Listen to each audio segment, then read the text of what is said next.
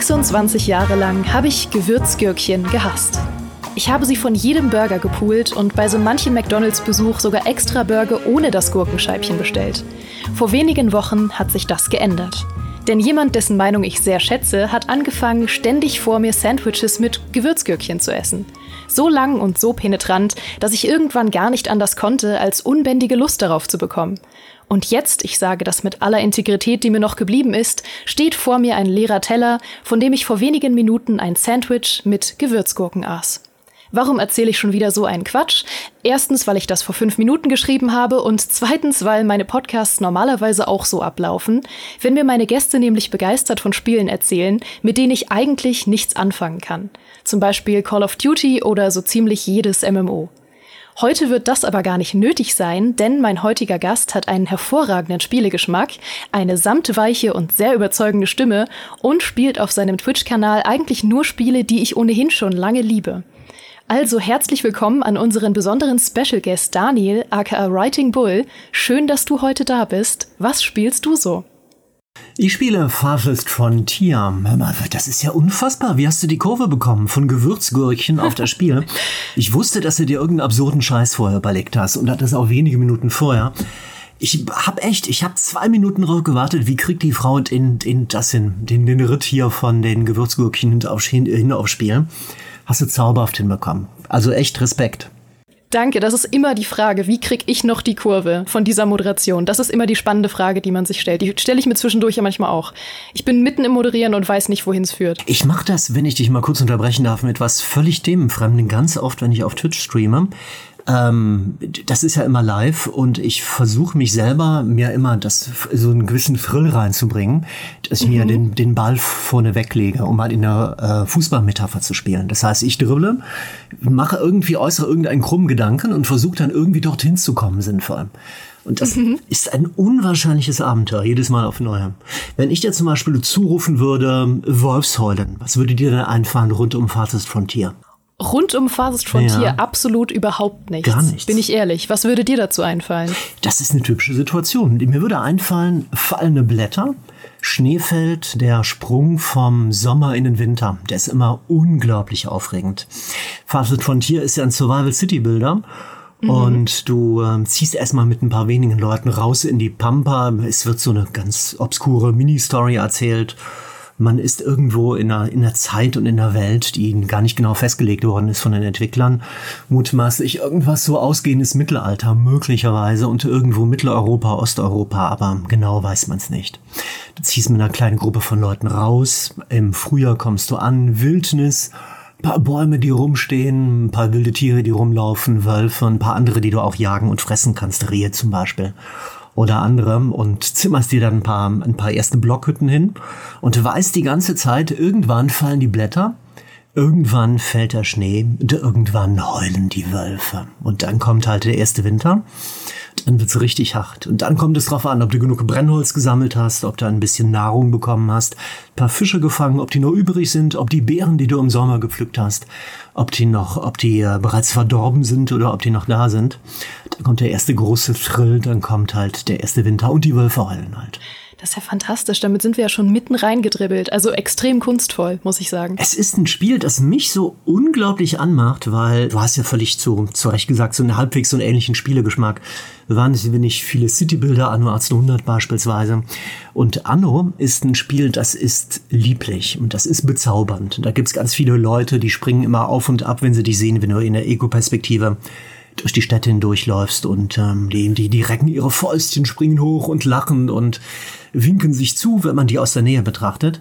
Und das ist eine komplett andere Spielwelt hier. Das ist rau, das ist brutal, das ist Überlebenskampf und die Wölfe heulen halt. Und das ist mal, das sind Spielmechaniken wie bei dem City Builder, aber es ist halt alles auf, auf Ernst getrimmt und auf hochdramatisch. Mhm. Das mag ich echt sehr, das schätze ich sehr. Und es ist ein Spiel, ich habe mittlerweile, das ist ja erst seit ein paar Wochen im Early Access, über den Daumen etwas mehr als 100 oder 110 Spielstunden reingesteckt. Das ist ein Spiel vor allem, bei dem immer noch der Zauber nicht verflogen ist. Das heißt, ich mhm. nehme keine Bits und Bytes wahr und keine Einsen und Nullen, sondern echt noch die Spielwelt, so wie beim Anfang, wie bei der allerersten Partie, wie beim ersten Dorf, wie bei den ersten Flüchtlingen, die ich rausgeschickt hatte. Es ist immer noch volle Kanne Immersion und Dramatik und, und Spannung. Und das ist echt eine Sache, das muss man den Entwicklern hoch ankreiden. Ganz toll hochhalten, dass sie das hinbekommen. Oh, das finde ich einen total spannenden Punkt. Wir sind jetzt schon, weil du so kunstvoll übergeleitet hast, mitten reingedribbelt und ich zeige jetzt mal, wie es andersrum geht. Ich mache jetzt nämlich überhaupt keine Überleitung und sag einfach, bevor ich dir eine Folgefrage dazu stelle, ich will da nämlich direkt einhaken, lauschen wir einmal ganz kurz Michas samtweicher Stimme, die völlig ohne Hinleitung von mir jetzt kurz den Sponsor unserer heutigen Folge vorstellt. Was spielst du so? wird euch präsentiert von The Callisto Protocol, das euch in ein brutales und erbarmungsloses Science-Fiction-Setting wirft. Auf dem Jupitermond Callisto mutieren Gefängnisinsassen zu monströsen Kreaturen und ihr seid mittendrin und kämpft verzweifelt ums Überleben. Euch erwartet Horror-Engineering der nächsten Generation. Atmosphäre, Brutalität und Hilflosigkeit verbinden sich zu einer Horrorerfahrung, die mehr ist als die Summe ihrer Teile und getrieben wird von einer packenden Story denn auf Callisto liegt ein dunkles Geheimnis begraben. Jetzt könnt ihr The Callisto Protocol vorbestellen als Day One oder Digital Deluxe Edition für PlayStation. Mehr Infos findet ihr in den Show Notes. Du hast jetzt direkt schon den spannendsten Vergleich gebracht mit Anno. Ich glaube, das ist der Vergleich, den man am häufigsten hört und den auch jede, ähm, jeder Aufbauspieleredakteur machen muss, der was auf sich hält, also auch ich. Ich vergleiche es also an dieser Stelle mal mit Anno und frag dich, abseits von der Ernsthaftigkeit und von dem Setting, wenn man von Anno 1800 kommt, was wird man in Phasist Frontier wiedererkennen und was ist völlig anders? Also erstmal musst du auf unglaublich viel verzichten, weil es ist ein Spiel, das halt gerade erst in den Early Access gekommen ist. Und Anno gibt es schon seit Jahren. Es gibt vier Season Passes mittlerweile. Es gibt, es gibt Content und Komplexität ohne Ende. Mhm. Und worauf du verzichten musst, ist, wie erzählt, schon diese liebliche Stimmung und dass das Ganze so ein bisschen, also bei Anno guckt man immer so ein bisschen ironisch distanziert drauf. Du weißt ja. die ganze Zeit, das ist keine echte Welt. Das tut so, als wäre es Industrialisierung und als ob die Leute arbeiten würden. Aber wenn du dir die aus der Nähe anguckst, die feiern die ganze Zeit. Die sind immer in bester Stimmung, alles super, ne? Werden immer ja. abgefüllt mit Kartoffelschnaps und mit, was weiß ich, alles, was man denen ins, ins Essen halt reintut. Und das ist ein Riesensprung hier rein, weil hier wird's echt gefährlich. Hier gibt's wilde Tiere im Hintergrund, es gibt Wolfsbauten, auf die du stößt, eine Leute, die rumrennen und Holz hacken wollen, laufen eventuell in Wildschweine rein und dann vor den Wildschweinen weg. Es ist echt richtig, richtig riskant. Aber es ist auch im Vergleich zu Anno einfach viel weniger Komplexität. Es ist, weil das Spiel gerade rausgekommen ist, nicht so umfangreich. Aber es ist noch ganz, auch eine ganz andere Herangehensweise. Die Entwickler arbeiten mit viel weniger Spielelementen, mit kürzeren Produktionsketten, äh, klar, es fehlt noch der Late-Game-Content zum Teil, der später in Entwicklungen zukommt, aber selbst wenn der irgendwann mal dabei ist, das Spiel wird niemals so komplex sein, niemals so ausufernd sein wie bei Anno, sondern es sind viel weniger Baust viel weniger Bälle, mit denen du immer jonglierst. Die, die, die können dir auch runterfallen, aber du hast im Gegensatz zu Anno nicht den Stress, dass du irgendwann völlig überfordert vielleicht da bist und dir denkst, meine Güte, habe ich mir den Season Pass gekauft und den DLC, jetzt habe ich tausend verschiedene Dinge, ich ertrinke drin und weiß vor lauter Bäumen nicht, wo der Wald steht. Das hast du bei diesem Spiel nicht. Ja, das, das kenne ich tatsächlich. Ich finde es zum einen motivierend, wenn man dann Aufbauspiele hat, die das Ganze so ein bisschen konzentrierter machen, dass man tatsächlich weiß, woran man arbeitet. Aber da besteht ja auch immer die Gefahr, dass man dann zu wenig Motivation hat. Ich nehme an, das hast du bei Farthest Frontier nicht, aber woran liegt das? Also ich glaube, das hängt verrückterweise wirklich nicht an den Spielmechaniken selber. Mhm. Ähm, es hängt nicht am zusammen, dass es irgendwie super kunstfertig und super clever konstruiert ist, sondern es hängt wirklich an der Immersion. Also es hängt wirklich am Eintauchen in die Spielwelt, dass der Zauber da ist und dass das Spiel irgendwie nichts Künstliches hat. Also dass die Spielmechaniken ja. so gestaltet sind, dass ich wirklich denke, echte Welt, raue Spielwelt, Überlebenskampf. Ich habe Angst zu verhungern, ich habe Angst vor der Kälte, ich habe Angst vor Plünderern, die eventuell kommen. Und es hängt vielleicht sogar damit zusammen, ich hatte jetzt eingangs erzählt, dass die Spielwelt so ein bisschen undefiniert ist. Du weißt nicht genau, in welcher Epoche und in welchem Land das Ganze spielt. Die Spielwelt ist geschichtslos, aber nicht gesichtslos. Du hast eine mhm. unentdeckte Welt, du hast einen Fog of War, irgendwas Graus und ähm, irgendwas Graus Unbekanntes rund um deinen Startort. Da lauern Gefahren drin, die kennst du nicht. Du weißt auch aufgrund der fehlenden Kenntnis der Ge Geografie und der Geschichte nicht, was sind das da für, für Sachen, die passieren können. Welche Tiere können kommen, welche Geheimnisse kann ich da aufdecken? Du hast wirklich das Gefühl, ich bin irgendwo mit meinen Flüchtlingen aus der Großstadt gestrandet im Nichts, muss alles erkunden und weiß nicht, was kommt. Und das ist die ganze Zeit so eine, ja, du bist so verloren. Es ist wie auf einer einsamen Insel, wie Robinson Crusoe und Freitag auf der einsamen Insel.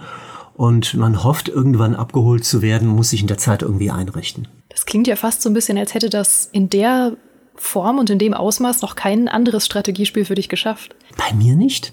Und das, obwohl das Spiel eigentlich ganz, ganz viel mobst und klaut. Also ganz, ja. ganz viele Spielmechaniken sind zum Beispiel geklaut über Banish natürlich, der, mhm. dem Urvater oder der Urmutter von allen Survival City Bildern. Wobei, ähm, da hat man so einzelne Charaktere, die man verfolgt, die hat man hier weniger. Hier sind ein paar Leute mehr da, man kann denen auch Namen geben, die tragen Namen, aber du verbindest, also die, die Spannung wird weniger mit einzelnen Figuren verbunden. Wo die aber meiner Meinung nach eventuell gut hingeguckt haben, das ist bei einem Spiel Made in Germany, das ist bei Endzone World Apart, dem großen mhm. Teamerfolg aus Wiesbaden von Assemble und von Gently Met. Das ist ein Spiel, das spielt in der Sci-Fi-Welt. Nach der Post, also in der Apokalypse, nach einem Atomkraftunfall oder nach einem, einem Terroranschlag, einem weltweiten, den Leute durchgeführt haben und den, den ihren Mitmenschen zu zeigen, wie, wie gefährlich Atomkraftwerke sind. Deshalb, oder die, die Atomraketen sind. Deshalb haben die alle hochgehen lassen.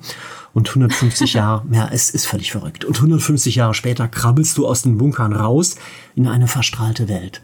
Und ganz viel von diesen Spielmechaniken finde ich hier auch wieder bei Farfetch Frontier, dass man zum Beispiel die Bürger nicht einzelnen Gebäuden zuweist, sondern nur einzelnen Berufen beispielsweise. Dass, die, dass du verschiedene Arten von, von Nahrung entdecken und anpflanzen kannst, dass du Tiere kaufst bei einem Händler, dass du die auf Weiden dann züchtest, in Scheunen unterbringst und solche Sachen.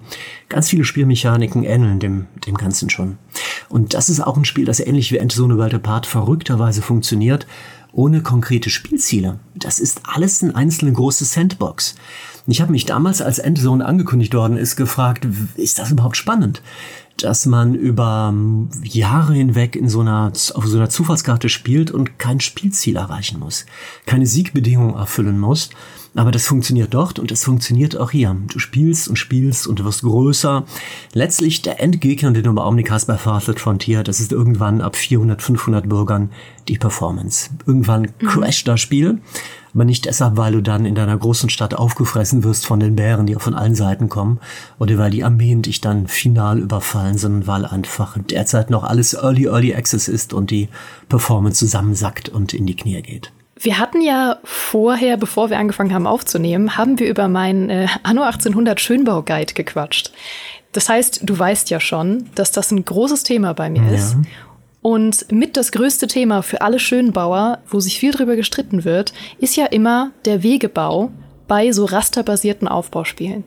Und ich finde das total cool, wie Farthest Frontier das gelöst hat oder dabei ist zu lösen, weil es ist ja technisch gesehen immer noch annähernd rasterbasiert, also dass auch die Gebäude natürlich ähm, quasi einem Raster entsprechen, aber dass sie es trotzdem schaffen, dass die Wege dynamisch aussehen und sich dynamisch um die Gebäude drumherum schlängeln. Wie funktioniert das für dich?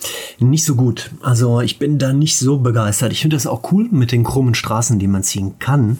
Problem ist, wenn du von dem Raster abweichst, also wenn du nicht waagerecht und senkrecht Kästchen machst mit dem Straßennetz, sondern einfach auf gut Glück irgendwo hinziehst, dann wirst du vom Spiel dafür bestraft. Weil die haben die Straßen freiziehend gestaltet, aber nicht die Häuser. Du kannst die Häuser nicht frei setzen. Du kannst die Häuser nur setzen in ähm, vier verschiedene Richtungen halt. Und die Häuser mhm. sind zwingend an die Kästchen gebunden. Und in dem Augenblick, wo du die Straßen frei baust und über mehrere Kästchen krumm und schief ziehst, dann kannst du die Häuser halt nicht passend daran bauen und verschenkst die ganze Zeit Platz, weil bestimmte ja. Dienstleistungsgebäude, Märkte zum Beispiel und andere Gebäude, die haben bestimmte Radien und innerhalb dieser Radien greifen die halt, dann geben die Zufriedenheitsboni oder geben Geld oder andere Sachen und das ist ein bisschen, das ist noch inkonsequent umgesetzt. Ah, das macht mich wahnsinnig. Ich hatte so viel Hoffnung da drin, weil ich finde, es gibt nicht die perfekte Lösung, was das angeht. Es gibt entweder die Anno 1800 Lösung, die mechanisch Sinn ergibt, ja auch insofern, dass es da viel darum geht, dass ähm, Bereiche abgedeckt werden mit Versorgung und dass du eben anhand von rasterbasierten Wegen sehr gut sehen kannst, wie weit dieser Bereich abgedeckt ist. Und das ergibt mechanisch sehr viel Sinn. Dann gibt es so sehr freie Wege, wie zum Beispiel auch bei Foundation, wo dann eigentlich nicht so richtig rasterbasiert ist, aber das finde ich zum Beispiel mechanisch super unangenehm. Und ich hatte ein bisschen gehofft, dass Farthest Frontier den guten Mittelweg gefunden hat. Aber dann scheint das ja auch noch nicht die, perfekte Lösung zu sein. Leider noch nicht. Es gibt überhaupt noch etliche Probleme, die es im Spiel gibt. Es gibt zum Beispiel nicht die Möglichkeit, zwischen Gebäuden hin und her zu tappen. Das heißt, wenn du ein Gebäude ausgesucht hast und dich fragst, wie viel habe ich eigentlich davon? Wo sind die? Will ich in die Nähe noch ein zweites hinstellen? Dann musst du suchen. Du hast also keine Liste, auf der du die Gebäude nachschauen, reinklicken kannst und dann findest du die. Und es gibt verrückterweise keine Minimap, was vollkommen verrückt ist, deshalb, weil du okay. auch Erkundung betreiben kannst. Du kannst ja. Flaggen stellen in den Fog of War und deine Leute ziehen dann irgendwann dorthin und decken den Fog of War auf und denen kannst du dann folgen oder du siehst vielleicht eine Meldung, die aufploppt. Achtung, Achtung, ihre Bürger werden angegriffen von Wildtieren. Und dann klickst du auf eine kleine Lupe, springst rüber zu dem Wolf, mit dem sich dein Jäger balgt und willst danach wieder zurück in die Siedlung und fragst dich dann erstmal, wo ist nun mal meine Siedlung? Wie komme ich dahin? Es kreuzt sich in alle Himmelsrichtungen, also das ist echt nervig. Ja, herrlich. Wo wir gerade schon bei Kritik sind, ich habe mir hier noch einen Punkt notiert, den ich mich immer gar nicht traue anzusprechen, weil es ist mein persönliches Hassthema in Aufbauspielen. Äh, Kampf und Krieg. Oh, schrecklich. Wie funktioniert der? Ganz schlecht. Es ist also, das ist wirklich enttäuschend. Mhm. Also sehr unangenehm, dass du so zielsicher so einen Schwachpunkt erwischt hast. Aber es ist tatsächlich so. Das ist, ist ganz, ganz doof.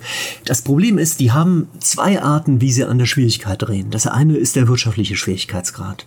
Du kannst verschiedene Zufallskarten dir aussuchen, die ähm, verschiedene Schwierigkeitsgrade bieten. Zum Beispiel eine Karte, die trocken ist oder eine, wo es wenig Ressourcen gibt. Solche Sachen halt.